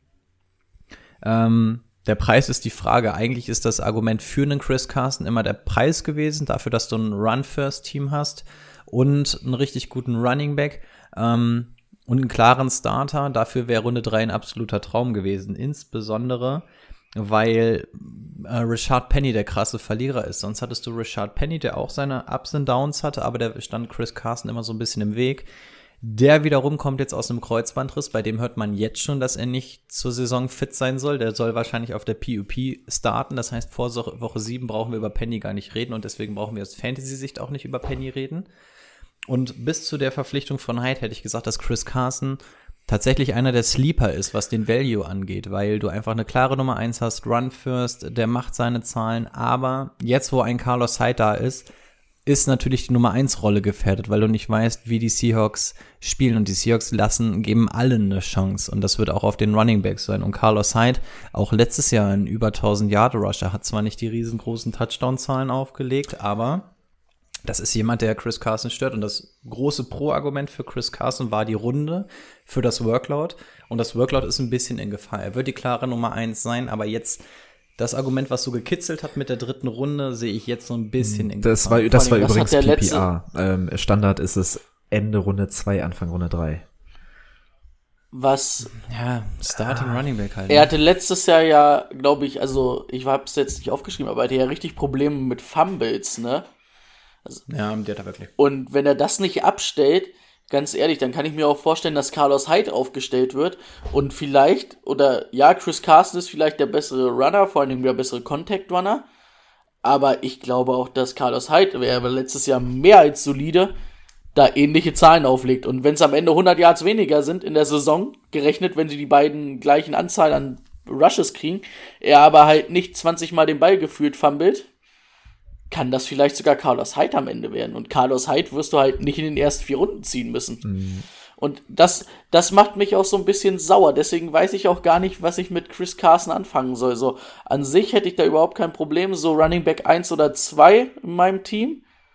Aber jetzt mit Carlos Hyde und dem ganzen, ah, ich weiß nicht, das gefällt mir irgendwie alles nicht, wenn ich ehrlich bin. Also Running Back 1, lass mir den guten Tipp geben, nehme ihn nicht als Running Back 1. Dafür fällt er zu oft aus. Das, das, ne, ja, also das geht. Also wir sagen ja immer, dass wir eigentlich warten, dass Chris Carson sich verletzt, was seinen Spielstil angeht, aber es geht, ne? Er hat in seinem ersten Jahr hat sich den Knöchel gebrochen und das jetzt ein Hüftbruch. Ja, ist halt ein Verschleißspieler, ne, als Running Back. Also, aber es geht. Es sind nicht die großen Verletzungen, die man eigentlich bei seinem Spielstil erwartet, aber er hat auch gecatcht, ne, hat seine 250 Yards gemacht äh, durch die Luft. Also er hat, äh, er entwickelt sich halt echt und Hyde, das Einzige, was auch noch für Chris Carson spricht, Hyde hat auch letztes Jahr nicht die großen Touchdowns gemacht. Ich glaube sechs Stück. Ähm, Ja, Chris Carson Hyde- aber auch nur sieben, ne? er hat aber noch gefangen, ein paar. Ein. Ich glaube zwei, drei oder so. Zwei. Ein nur? Zwei. Zwei nur, naja, auch gut. Ähm, beides sind Inside Runner. Deswegen wird Hyde auch ganz gut ins System der Seahawks passen, aber Chris Carson ist meiner Meinung nach weit über einem äh, Carlos Hyde und ich glaube, ein Carlos Hyde könnte nicht das Workload handeln, was ein Chris Carson hat. Aber wie gesagt, Carlos Hyde stört mich in der ganzen ähm, Chris Carson-Debatte, weil die dritte Runde jetzt halt gefährlich ist für Chris Carson. Du wirst trotzdem die dritte Runde für Chris Carson zahlen müssen, Hat- ob ein Hyde jetzt da ist oder nicht. Ich, ich habe mir jetzt nicht aufgeschrieben, wie viele Spiele die beiden gemacht haben. Bei Hyde habe ich, glaube ich, das Gefühl, dass er kein Spiel verpasst hat. Bei Chris Carson weiß ich es nicht. Doch, Ja, das letzte, das, ich glaube im letzten Regular Season Game, nee, im vorletzten, zu Weihnachten kam Marshawn Lynch, also müsste er sich so, äh, vorletzte Spiel oder so müsste es weil du hast halt irgendwie, du hast bei Carlos Hyde 245 Attempts, 1700, äh, 1070 Yards und 6 Touchdowns. Bei Chris Carson hast du halt 278 Attempts und 1230 Yards, ne? Wenn du da ein bisschen die Attempts hochrechnest und sieben Touchdowns, wenn du ein bisschen die Attempts hochrechnest, kommen die für mich schon aufs beide aufs gleiche raus, so vom Handling letztes Jahr. Also, dass Chris Carson der bessere Running Back ist, ja, keine Frage, aber ja, wie wir schon gesagt haben, so richtig. Vielleicht sind wir nach der Preseason ein bisschen schlauer, aber ich glaube auch nicht mal da. Also es, ich, es, gibt, es gibt schlechtere Running Backs. Wenn du ihn auf Running Back 2 hast, der wird Woche für Woche seine Punkte machen. Dafür ist es okay. Er wird nicht der Mega-Burner sein, aber als Running Back 2, was willst du mehr auf Running Back 2? Es kann dann auch halt am Ende irgendwie so rauslaufen, dass es so ist, ne, dass, keine Ahnung, gehen wir mal von 30 äh, Rush-Attempts aus, die bei den Seahawks halt locker überboten werden, dass am Ende 15 für Hyde sind und am Ende 15 für Carson, ne? Weißt du auch nicht. Und dann sind beide interessant. Ja. nicht für eins, aber für die zwei und Flex auf jeden Fall. Absolut. Also ein Carlos Hyde in der 13. Runde auf jeden Fall mal nehmen, ja. Scheiße, in der 13, den kannst du früher sogar Ja, nehmen. aber momentan 146. Stelle. Ja, und da Ja. pack ein, wie gesagt, also dafür hast du die Chance auf jeden Fall den zweiten Running Back in dem Team zu bekommen. Und wie gesagt, Richard Penny, lass die Finger davon, das wird nichts mehr, der kommt vielleicht im letzten Drittel der Saison nochmal. Die Konkurrenz dahinter, auch den, den sie gedraftet haben, DJ und so, brauchen wir gar nicht drüber reden, Travis Homer auch nicht, also die beiden werden das machen. Und in der 13. Ja, Runde sind wir mein klar. Was willst du denn besseres als ihn in der 13.? Den kannst du zur Not wirklich, wenn du einen Carlos Hyde hast, kannst du den auch mal auf die Flex werfen, wenn du Probleme auf anderen Positionen hast. Carlos Hyde, der wird ja schon irgendwie einen Touchdown machen oder zumindest ein paar Touches bekommen im Backfield. Also von daher. Wie viele Tight Ends kann man eigentlich haben? Die Antwort der Seattle Seahawks ist ja. Zwei, zwei, zwei weniger als, als die Chicago Bears. Wir, wir haben Tight Ends durchgespielt. Das, das Spiel ist durch. Ja, welchen nehmen wir denn davon? Ich würde sagen Will Disley, ne? Bleibt der heile? Ich habe zwei. Ich habe also ich habe nur es sind für mich sind nur zwei interessant. Ähm, also in diesem Locker Room wirst du aufräumen und der allererste ist Luke Wilson. Ich verstehe gar nicht, warum sie den überhaupt noch im Kader haben. Er ist zwar ein cooler Typ, gehört zu den Seahawks, aber brauchen wir nicht. Hollister, hätte ich auch gesagt, gerade wenn du weißt, dass du im Draft nochmal zwei Tight Ends ziehst, dann lässt du Hollister gehen. Was machen sie? Geben ihm einen Second Round Tender. Dann denkst du, ja, okay, dann sind wir zumindest auf Tight End durchziehen. zwei Tight Ends. Also, mh. Aber was man sagen muss, die, die Seahawks können Tight Ends. Also wenn sie Tight Ends ziehen und so, dann können die zumindest auch was. Ich weiß noch nicht, wie sie die hier alle, also während ich bei den Bears so ein bisschen Bauchschmerzen habe, weil ich nicht weiß, wie die die alle unterbekommen, weiß ich bei den Seahawks zumindest, okay, das sind alles halbwegs passable Dudes. Aber wirklich Fantasy-relevant. Auch ein Hollister war letzte Saison gegen Ende absolut Fantasy-relevant. Wird er für mich dieses Jahr einfach nicht mehr sein. Für mich fallen da wirklich nur die Namen Greg Olson. So ungern ich den auch nennen möchte, weil Greg Olson halt auch einfach unfassbar verletzungsanfällig ist und genauso unfassbar alt mittlerweile ist. Aber er ist der Leader. Sie haben ihn sich als Leader geholt, sie haben ihn sich richtig was kosten lassen mit bis zu sieben Millionen. Also wird er auch seine Snaps bekommen.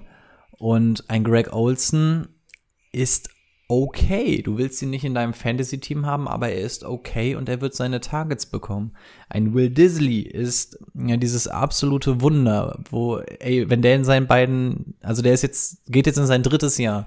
Beide Jahre hat er in etwa fünf, sechs, sieben Spiele geschafft und hat sich jeweils immer richtig krass verletzt. Ich glaube, beim ersten Mal hat er sich die Kniescheibe rausge, rausgeledert, die dann noch irgendwie das komplette Knie zertrümmert hat. Jetzt auch wieder Kreuzband mit tausend diversen Rissen. Also bei dem ist halt einfach die Frage, kann der fit sein? Und was ich geil finde, ich bin ja ein mega Disley-Fan. Ähm, wenn er fit bleibt, ist das, kann der locker ein Top 5 Tight End werden im Fantasy Football, weil wenn ein Disley gespielt hat, haben wir gesehen, was ein Russell Wilson aus ihm macht. Also Disley war ja sogar teilweise vor Austin Hooper letzte Saison und das Jahr davor hat er auch ultra krasse Zahlen aufgerufen. Die Frage ist nur, kann er fit bleiben? Und das ist jetzt das Entscheidende. Ja, wenn er sich jetzt in diesem Jahr wieder verletzt, ist die Sache durch. Aber du wirst für Disley verhältnismäßig, na nicht mal verhältnismäßig, du wirst für ihn einen Low-Budget-Preis bezahlen, weil sich keiner an ihn rantraut. Und immer wenn sein Name groß auftaucht, taucht er wieder ab, weil er verletzt ist. Also für mich ist es nur Disley und Olsen, die da interessant sind. Und Olsen möchte ich nicht aufstellen, weil der hat kein Potenzial nach oben, der hat nur Potenzial nach unten, weil er sich verletzt. Bei Disley genau dasselbe, aber Disley hat zumindest Potenzial, wenn, wenn der losläuft, ähm, dann geht's rund. Obwohl, nee, ich habe das Trikot mit der 88 von den Seahawks gerade an, aber die hat jetzt, glaube ich, Greg Olson bekommen. Ich glaube, er hat jetzt die 89 genommen, aber Will Disley ist für mich einer, den du am Ende deines Drafts mit einpackst, auf die Bank packst und hoffst, dass er einfach die Saison durchspielt. Und wenn ja, kannst du hier einen Top 5 Tight End holen, weil was Russell Wilson mit Tight Ends macht, wissen wir nicht erst seit, seit Jimmy Graham. Und die ganzen anderen fünf Namen, die brauchen wir noch nicht reden.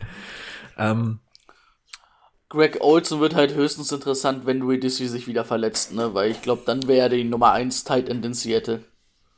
Ja, das auf jeden Fall. Und die Titans werden mit ähm, Touchdowns gefüttert. Und dann ist es egal, ob das ein Jacob Hollister ist oder ein Greg Olson. Und wenn Disley wirklich was sein sollte, oder dass das heißt, er wird nicht rechtzeitig fit, was es im Moment nicht heißt, dann ist ein Greg Olson interessant, obwohl er so alt ist, weil er einfach in der Red Zone gesucht wird von Russell Wilson. Ja, dann noch eine Frage an Rico. Lieber Metcalf oder lieber Lockett?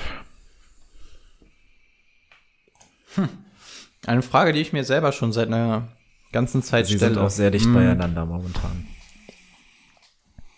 Was sagen die? ADPs? Metcalf 34.5, Lockett 37.3. Oh, Metcalf Auch ist in der vor ihm PPA vor mittlerweile. ihm, aber da sind beide Okay. halt später. Ja. Also dann Tyler, dann Tyler Lockett. Wenn er später noch da ist als DJ Metcalf, dann Tyler Lockett, würde ich sagen. Ah, ich eigentlich auch. Ich, ja. Soll ich meinen Ja. Text einmal vorlesen? In der, P Achso, in der Also, PPA übrigens beide ähm, äh, im 50er-Bereich. Äh, ja, weil Run First, ne? Ja, Lockett, letztes Jahr Wide Receiver Nummer 13, ein absoluter Boom-or-Bust-Spieler. Das heißt, auch hier hast du jemanden, der in der Woche mal locker 30 Punkte für dich machen kann und dann mal mit einem Target und 0,2 Punkten eine Woche beendet. Also, ich habe mir aufgeschrieben, äh, schlechterer Amari Cooper. Amari Cooper genau dasselbe. Der hat Spiele, wo er alles zerstört und es gibt Spiele, wo er komplett abtaucht. Und für mich ist Tyler Lockett die schlechtere Version von einem Amari Cooper. Ähm, er hat einen Wert für einen Right Receiver Nummer 2, aber taucht die ganze Zeit ab. Und ich habe mir daneben geschrieben, deal with it. Du wirst an dieser Tatsache nichts ändern können. Das ist einfach so. Das ist die Spielweise von Tyler Lockett und den Seattle Seahawks. Also du, ja, wie soll man es ausdrücken? Wenn du ihn nimmst, geh davon aus, dass du jede Woche in Schwitzen gerätst, weil du weißt, entweder räumt er dir das Feld ab oder er taucht mit null Punkten ab und wer Bock auf das Risiko hat, bitteschön. Ähm, also, du, du zahlst für ihn den Wert von einem Wide Receiver 2. Ich will ihn aber nicht Woche für Woche auf Wide Receiver 2 haben. Metcalf sollte dein Wide Receiver Nummer 3 sein, weil er noch keine konstanten Targets hat. Also im Vergleich zu Lockett sind die Targets noch ein bisschen unkonstanter. Ähm, aber auch, auch hier ist eigentlich ein Boomer-Bust-Spieler. Wenn DK Metcalf mal loslegt, dann legt er richtig los. Also, das ist halt wirklich das Problem bei den Seattle Seahawks im Passing-Game. Also, es ist entweder wirklich Nonplusultra oder gar nichts. Und aus Fantasy-Sicht ist es eine Katastrophe, weil du nichts Konstantes kriegst. Ähm, Metcalf, ja, sollte solider werden durch die Unterstützung und Routen. Aber Vielleicht droppt er dieses Jahr auch nicht so viel. Das, Metcalf hat nicht viel droppen lassen. oh, das fand ich letztes Jahr schon. Der hat einiges. Also in den Seahawks-Spielen, die ich gesehen habe, fand ich immer wieder, dass er, dass er relativ einfache und viele Drops hatte. Dann hast du aber andere Spiele gesehen als ich.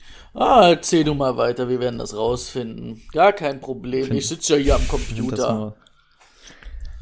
Also Metcalf, mh, man darf ihn nicht als Right Receiver 2 bezahlen, man muss ihn aber schon irgendwo in der Range bezahlen und dafür ist er mir einfach nicht konstant. Aber was er leisten kann, haben wir letzte Saison gesehen. Ähm, meiner Meinung nach hatte er jetzt nicht mehr Drops als andere Rookie Right Receiver. Ähm, aber auch Touchdown relevant, wenn der einmal das Feld hat und ein bisschen Grün vor sich hat, ist er weg. Aber ähnlich wie Tyler Lockett, die Spieler sind relativ identisch, auch wenn sie unterschiedlicher nicht sein könnten, wenn du einmal diesen kleinen Pimpf da hast und dann ein- einmal dieses Tier daneben. Ähm, du kriegst bei beiden Boom or Bust und ist beides nicht das, was ich bei Fantasy Football haben möchte. Philip Dorset ähm, und so interessieren mich nicht so wirklich. Also ist ein guter Spieler, aber Wide Receiver äh, Nummer drei in dem Team und wir haben Catching Tight Ends und ein Run First Team. Von daher ist der Wide Receiver 3 in dem Team für mich nicht interessant, auch wenn ich mich als Seahawks-Fan freue, dass Philip Dossett dabei ist. Also ich muss auch sagen, ich finde beide Wide Receiver ein bisschen zu viel, was man da zahlen muss. Für das, was man bekommt. Sieben Drops hat er gehabt. Das ist doch nicht viel. Aber da, als also Rookie. ich sag's ganz ehrlich, davon waren zwei oder drei auf jeden Fall Touchdown-Dinger. Deswegen ist mir das auch so im, Ge- im Gedanken geblieben. Wo, er- wo er wirklich wide open, Touchdown offen die Dinger fallen lassen hat. Ähm, ich werde die Spiele auch nochmal raussuchen, wenn ich Zeit habe. Also ich war der Meinung, dass ich alle Spiele gesehen habe und auch die 2 Uhr nachts Spiele. sieben aber- hören sich jetzt nicht so viel an, aber also das ist mir einfach in Gedanken geblieben. Deswegen ist das für mich so ein Problem. Also ich, Aber in der, in der Endzone? In der Red Zone war er gar nicht so. Wenn ist er eigentlich durchmarschiert. Und in der Red Zone wurde er da eigentlich selten angeworfen, finde ich. also ich kann mich, ich kann mich an zwei lange Pässe erinnern, wo er wirklich wide open war. Also es war dann so 10 Yard Linie manchmal oder eins war glaube ich an der 10 Yard Linie, eins an der 20 Yard Linie, wo er für einen Touchdown hätte gehen können, das Ding gefangen hat, irgendwie hochgeworfen hat und dann fallen lassen hat. Also daran, also die, ich habe das vor Augen. Ich, vielleicht habe ich auch eine Szene, die ich ungefähr 100 Mal sehe. Aber für mich war das irgendwie ein Problem. Aber also äh, von der Zahl 7 ist es so noch halbwegs in Ordnung. Aber irgendwie habe ich das im Gefühl. Aber ich kann ja hier auch einfach mal meine Gefühle wiedergeben. Ein gefühlvoller Podcast hier. Ähm, dann wären wir auch bei den Seahawks, glaube ich, jetzt durch. Ähm, oder ist, wollt ihr zu der Defense noch mal was sagen? Nö. Das Team hat keinen Pass Rush und solange sie keinen. Die machen krass viele Turnovers. Also deswegen sind sie aus Fantasy-Sicht gar nicht so schlecht, aber ich glaube, die machen in der ganzen Saison insgesamt drei Sacks. Okay. Von daher. Das letzte Team, der Super Bowl-Teilnehmer, die 49ers. Auch dieses Jahr wieder hoch im Kurs. Allen voran hoch im Kurs in der Standardliga ist ein George Kittle in der, in der Runde 19.4. In der PP, PPA ist es ein bisschen Das wird- später. Es wird halt auch der Punkt sein, wo du einen George Kittle wahrscheinlich ziehen Ja. musst, wenn du ihn haben willst. Ist es das Und wert? Es ist in der zweiten. Also ich würde es in der zweiten Mhm. Runde wahrscheinlich nicht machen. Aber wenn man das halt guckt, wenn man halt irgendwie den Wert wie für einen Right Receiver bestimmen würde, ne? Du hast dann halt das, das klare Nummer 1 Ziel des Teams, ne? Also es ist halt einfach so. Du, das hatte ich ja, oder ich hatte das ja letztes Jahr gesagt, dass für mich ein George Kittle halt in der Bewertung kannst du eigentlich sagen, das ist wie halt gefühlt so ein die Andre Hopkins für die Cardi oder für die Texans letztes Jahr gewesen. Ne, also er kriegt die Targets und er macht die Yards und die Touchdowns, obwohl er letztes Jahr ja ein bisschen abgebaut hat. Aber ich hat, er hat letztes Jahr halt auch nur 14 Spiele gemacht, ne? Muss man auch sagen. War ja, glaube ich, zwei, dreimal verletzt. Also, ja, dreimal, wenn man es so sieht in der Regular Season. zu wichtigen Spielen, sage ich dir.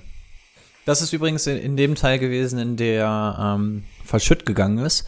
Bei Podcast Gate, da hatten wir ja über die NFC West gesprochen. Ich glaube, wir hatten viel über George Kittle auch gesprochen, dass ich mich so aufgeregt hatte, dass er diese Spiele gefehlt hat, weil das waren wirklich entscheidende Fantasy-Spiele um die Playoffs. Deswegen musste ich so lange zittern, weil er da dann zwei Spiele in Folge verletzt war, dann glaube ich das dritte sogar noch ausgesetzt hat, dann die Woche danach irgendwie nur zwei Targets gesehen hat. Aber wenn George Kittle fit ist, haben wir alle gesehen, was er kann. Und jetzt die Frage an euch: Team Kittle oder Team Kittle. Kelsey? Ja, Kittel. Ich glaube, ich wäre bei, bei Kelsey, aber ja, er ist, er ist, gehör, ist einer der beiden besten Titans der Liga, darauf können wir uns, glaube ich, einigen. Und wenn du ihn haben willst, dann musst du deinen, deinen Zweitrunden-Pick dafür hergeben. Und da beißt die Maus keinen Faden ab. Ist einfach so. Ist verdient, das ist ein verdienter Preis. Aber ja, muss jeder für sich entscheiden, ob er Bock drauf hat. Ah, Ich muss sogar sagen, so in der dritten Runde finde ich den auch noch. Also in der dritten Runde ist das fast ein No-Brainer, ne? Ah, Obwohl, also No-Brainer ist so schwer gesagt, aber in der dritten Runde wäre ich richtig d'accord damit, Kittel noch zu kriegen. Aber nur weil ich, weil ich weiß, dass ich, weil ich weiß, ich habe ihn in der dritten Runde nicht mehr auf dem Board und muss es dann nicht durchziehen. Aber ich glaube, ich könnte mich damit anfreunden.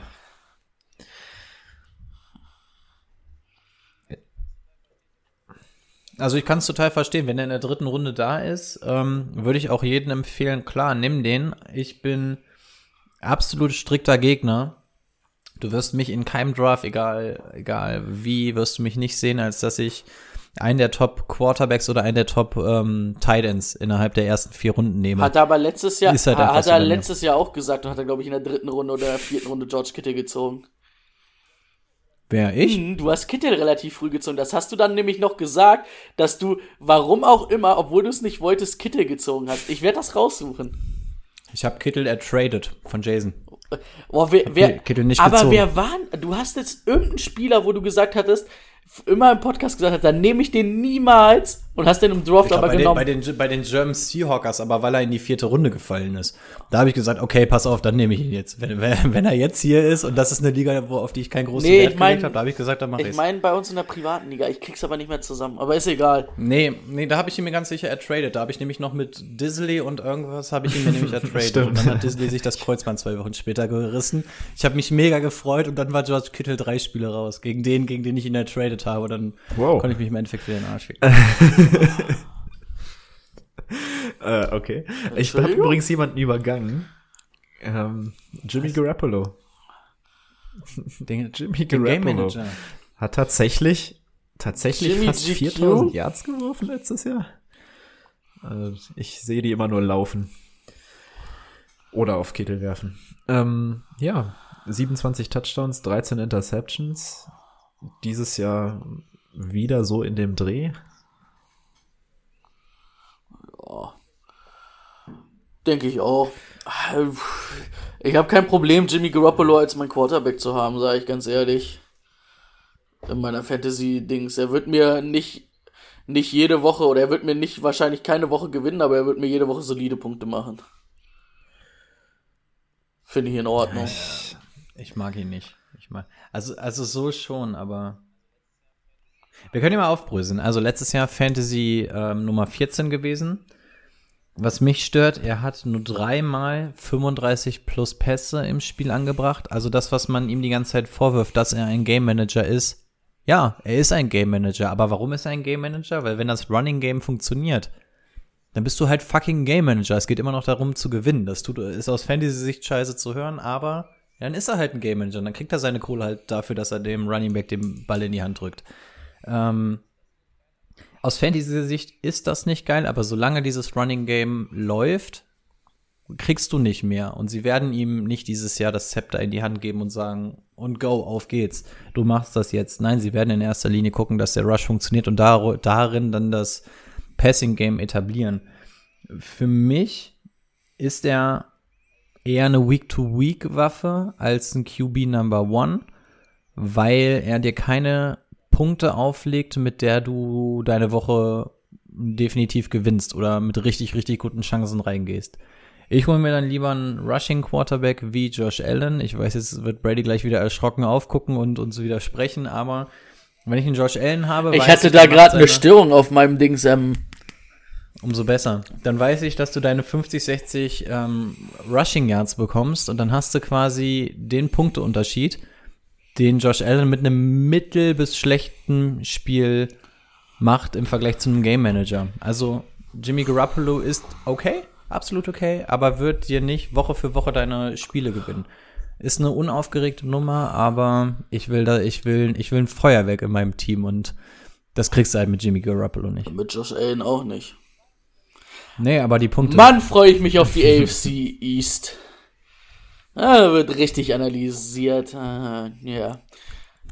Man muss auch sagen, dass wir eine, eine private Diskussion in der WhatsApp-Gruppe hatten, ne? War doch auch zum Thema Josh Allen, oder? Das nächste Mal, wenn der Name Josh Allen und Top 10 irgendwo fällt, dann werde ich schön einfach gehen. Also ich werde einfach ehrlich. aufstehen und gehen. Ich habe Das- Warte, was, was, was hatte ich dir gesagt? Alles klar, kommen wir zu den Gerne, Running Backs.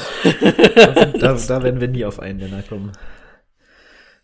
Nee, bei, Bei den Josh Allen. Running Backs? Okay, Ciao. da- Ähm, Raheem Mostert. Jetzt geht er.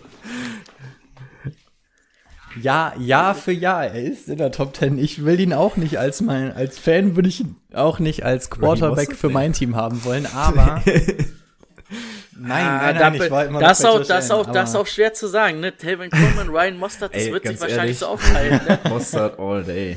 Matt, Der wird tatsächlich in der Standardliga 30 Punkte dahinter.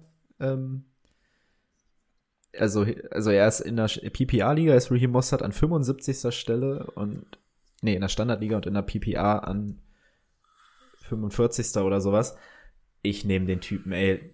Fast eine 1000 Yard Saison, über 5 Yards im Schnitt gemacht. Er hatte wenig Rush Attempts tatsächlich ähm, pro Spiel, aber ähm, immer wenn er den Ball hatte, hat er abgeliefert. Also für mich, ich nehme den auf jeden Fall in Runde Ende Runde 3, Mitte Runde 3, Ende Runde 3. Das ist aber hoch. Runde, Runde, Runde 3 wäre ich nicht dabei. In Runde 4 würde bei mir Ja, da ist er ja momentan auch Anfang weil- Runde 4, aber ich würde ihn Ja. tatsächlich schon äh, Ende Runde 3 nehmen. Ich, also ich würde halt pauschal erstmal sagen, Running Backs im System von ähm, Sean McWay, wollte ich gerade sagen, McWay ist halt eine Pfeife. Kai Shanahan, da geht mir wieder das Herz auf. Ähm, ich glaube, es wird halt wie mit Brader und Coleman letztes Jahr, wo du sagst, yo, das sind zwei gute Running Backs, wo mir keiner die Nummer 1 spielen kann, aber die machen beide ihre Yards und kriegen beide ihre Attempts. Und so wird's mit Mostert dieses Jahr sein. Mostert und Coleman werden sich das wahrscheinlich so 50% teilen. Und dann, das ist nicht das Überragende auf Running Back Nummer 2, aber für die Flex-Position auf jeden Fall richtig in Ordnung.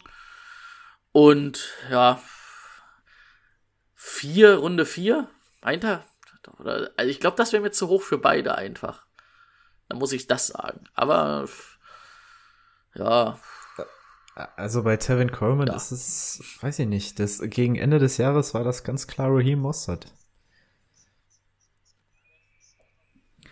Ah, der schwingt auch noch vier Playoffs mit, ne? Bei dir im, in der Bewertung, glaube Nee, ich. ich habe ich hab jetzt hier optisch nur gesehen. die Statistiken vom, ähm, von der Saison drin. Also und da war tatsächlich Coleman die ersten Spiele mit vielen Attempts, aber am Ende hatte der immer nur noch vier, fünf Attempts. Also wir haben jetzt äh, quasi von euch die zwei Extreme bekommen. Ich nehme den Mittelwert. ähm, ich finde, Raheem Mostert ist eine, eine absolute Achterbahn. Ähm, er ist echt, echt gut, aber für mich überbezahlt, weil er keine Sicherheit bietet. Für mich ist er keiner, ich habe mir aufgeschrieben, Week to Week reliable. Also kannst du dich Woche für Woche auf ihn verlassen. Und Raheem Mostert ist für mich einfach eine Achterbahn. Er ist eigentlich der definitiv bessere, aber kriegst du für ihn jemanden, der konstant seine Leistung bringt? Ich glaube, er steht auf jeden Fall vor einem Coleman. Das auf jeden Fall. Also Coleman ist für mich nur die Entlastung zu einem Mostert. Ähm, hatte auch echt gute Spieler, aber er hat einfach weniger Upset als ein Raheem Mostert. Das einzig Gute, was man hier sagen kann, Matt Breeder ist weg, das heißt Einnahme weniger, um den wir uns scheren müssen. Wir haben ja schon vor der letzten Saison gesagt, wir wissen gar nicht, wer das da alles übernehmen soll, weil es einfach so viele gute Running Backs gibt. Also für mich ist Mostert da auf jeden Fall der sehr, sehr, sehr viel interessantere Running Back, aber ich glaube, ich würde die Finger von ihm lassen, weil es für mich einfach eine Achterbahn der Gefühle mit ihnen ist. Und Coleman, ja, ist halt die Ergänzung, ne? Ähnlich wie, wie wir es bei einem Carlos Hyde vorhin alles schon ausdrücklich erzählt hatten, ist er halt die Nummer zwei, die aber einen gewissen Value hat. Ich habe mir nur noch mal McKinnon aufgeschrieben, der Name muss einfach noch mal fallen. Ähm, kommt jetzt hoffentlich wirklich zurück, nachdem er jetzt zwei Jahre verletzt war. Er war ja der absolute Liebling von Shanahan und was das heißt, können wir uns in etwa ausmalen aus Fantasy-Sicht, aber auch da muss man halt einfach sagen, der war jetzt so krass lange raus, zwei echt krasse Verletzungen. Ich könnte mir vorstellen, dass er auch dem Cut zum Opfer fällt bei den Niners. Sollte er den aber schaffen, dann hat Shanahan wohl gesehen, dass er noch Juice hat. Und wenn er noch Juice hat und Shanahan Bock auf ihn hat, dann wäre er vielleicht sogar ein Shot für mich in der Deep League.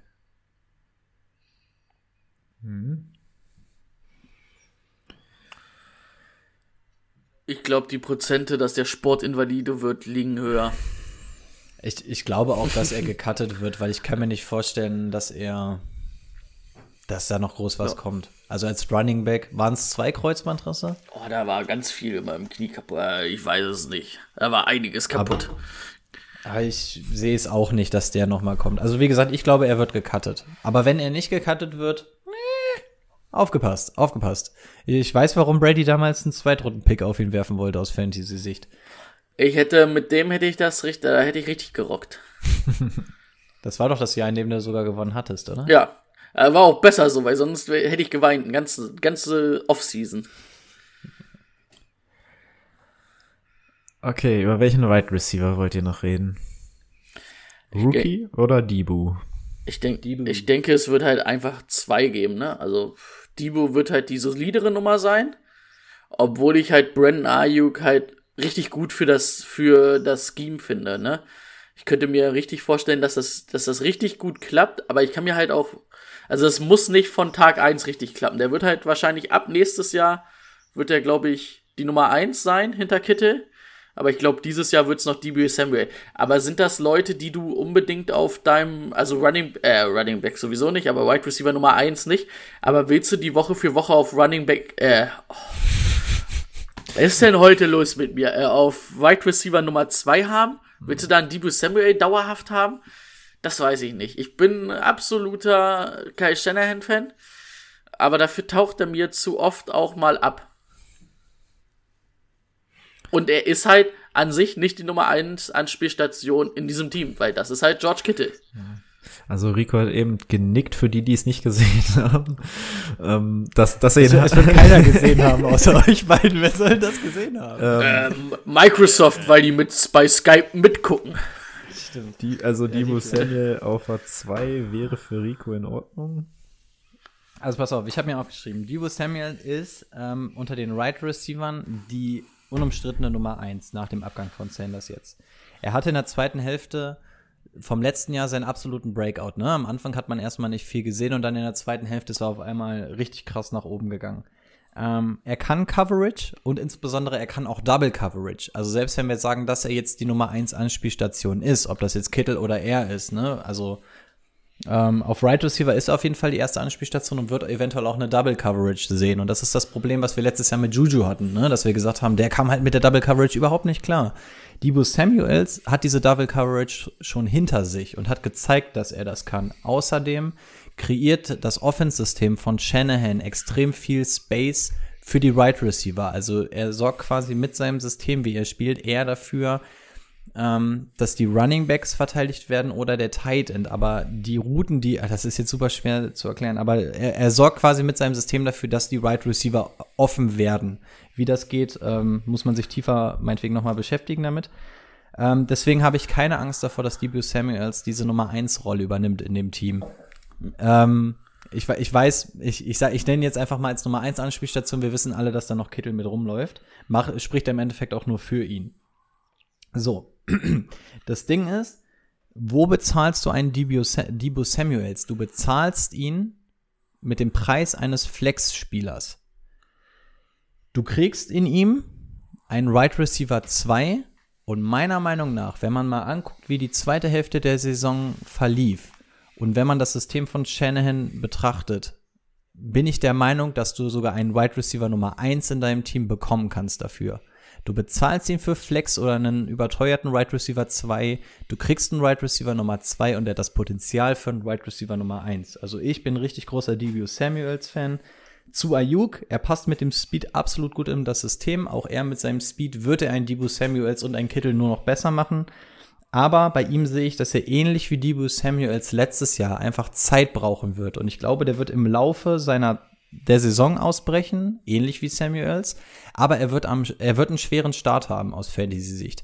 Ich glaube, der wird so Woche 7, 8, 9, da könnte ich mir vorstellen, dass er ab da dann echt hoch geht, aber ich glaube, das wird ein bisschen dauern und deswegen ist bei Ayuk bei mir die ganze Sache nur eine Frage des Preises. Und ich habe mir hier noch Dante Pettis Fragezeichen, Fragezeichen, bitte aufgeschrieben, weil ich ja großer Dante Pettis Liebhaber bin, aber ähm, ja, Dibu Samuels, Ayuk, ähm, Mostard und Kittel.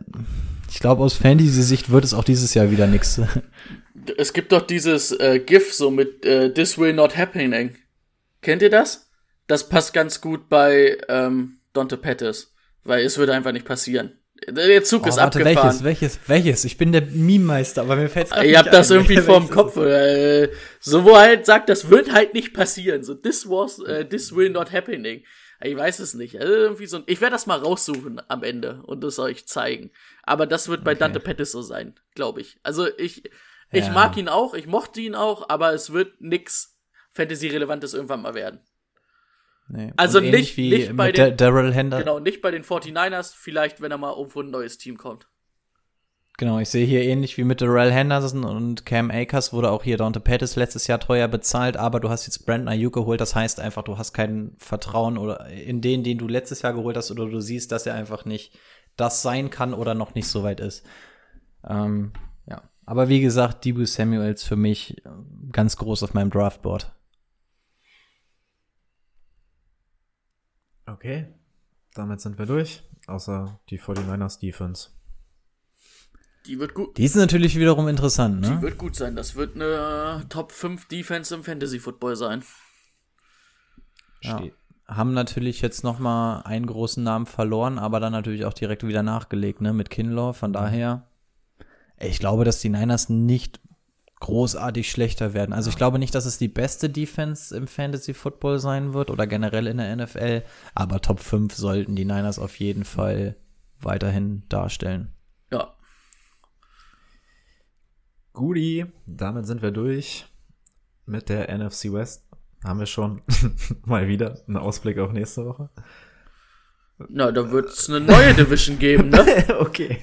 Das wird die nächste geben. Also wir werden uns jetzt erstmal durch die NFC hangeln, ne? Da, da sind wir uns, glaube ich, schon mal einig. Oh. Wir handeln, hangeln einmal eine Conference ab und gehen dann in die nächste, ne? Oder Also das können wir schon machen verrückt die AFC West und dann die AFC, NFC East und AFC East. Also das ist alles verrückt. Nein, lass uns die NFC erstmal machen, von mir aus. Ja. Da haben wir erstmal einen Plan.